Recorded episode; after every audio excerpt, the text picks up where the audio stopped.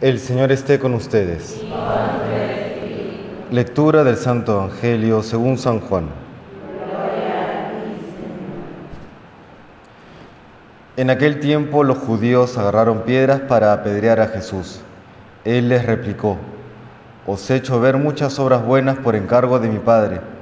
¿Por cuál de ellas me apedreáis? Los judíos le contestaron, No te apedreamos por una obra buena, sino por una blasfemia porque tú, siendo un hombre, te haces Dios. Jesús les replicó, ¿no está escrito en vuestra ley, yo os digo, ¿sois dioses? Si la escritura llama dioses a aquellos a quienes vino la palabra de Dios, y no puede fallar la escritura, a quien el Padre consagró y envió al mundo, decís vosotros que blasfema, porque dice que es hijo de Dios. Si no hago las obras de mi Padre, no me creáis pero si las hago, aunque no me creáis a mí, creed a las obras para que comprendáis y sepáis que el Padre está en mí y yo en el Padre. Intentaron de nuevo detenerlo, pero se les escabulló de las manos. Se marchó de nuevo al otro lado del Jordán, al lugar donde antes había bautizado Juan, y se quedó allí.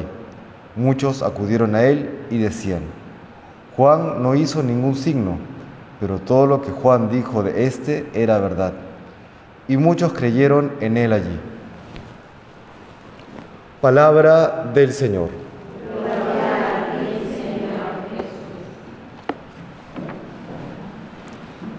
Nos dice hoy el Señor, si no hago las obras de mi Padre, no me creáis.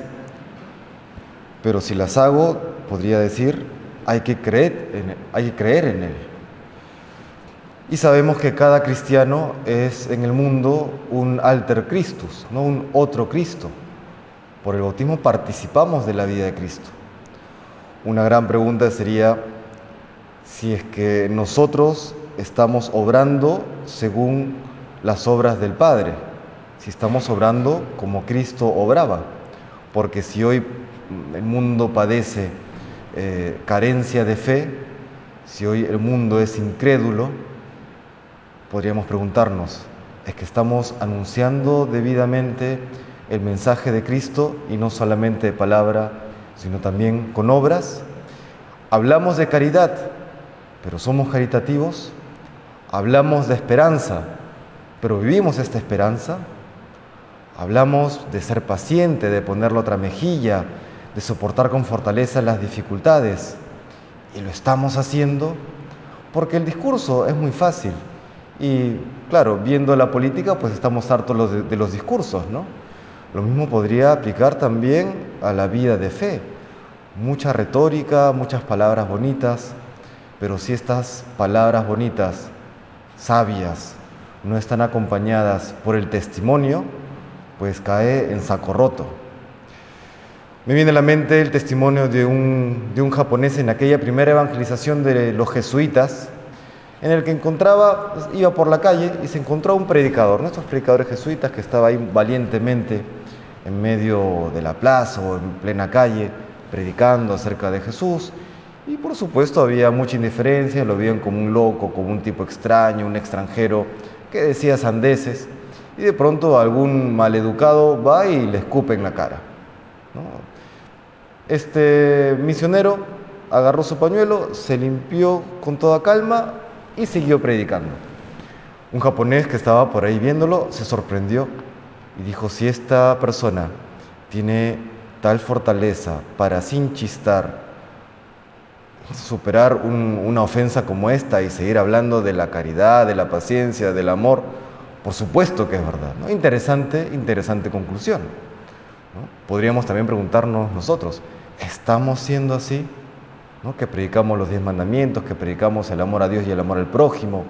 Estamos viviendo así. Y más que las, que las intenciones, porque las intenciones las tenemos. Todo cristiano tiene la buena intención de amar a Dios y amar al prójimo.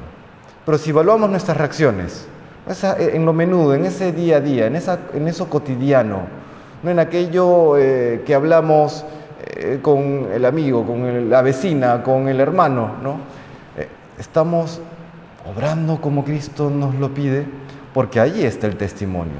No en los grandes momentos de evangelización, que por supuesto haremos un enorme esfuerzo por, por ser eh, coherentes, pero en aquello menudo, en aquello cotidiano, en lo sencillo del día a día, ahí es donde importa también ese evangelio porque el Evangelio se extendió así. El Evangelio no se extendió con grandes programas misioneros, que no digo que esté mal que los haya, está muy bien, pero si falta ese, esa evangelización en lo sencillo, esa transmisión de la fe, por ejemplo, de padres a hijos, esa transmisión de la fe en la misma comunidad, porque todos necesitamos fortalecer nuestra fe. Si en eso cotidiano no está, eh, no vemos a Cristo, no está la luz de Cristo, pues no se, va, no se va a hacer efectivo este mensaje de Dios, este transmitir al mundo entero el amor que Dios ha venido a traer. Pues le pedimos al Señor que siga labrando en nuestros corazones en este ya poco tiempo de cuaresma que resta, para que podamos primero agradar a Dios con cada uno de nuestros actos, de nuestras palabras, pensamientos, y luego también a colaborar con esa evangelización que el mundo tanto necesita. Que el Señor nos bendiga.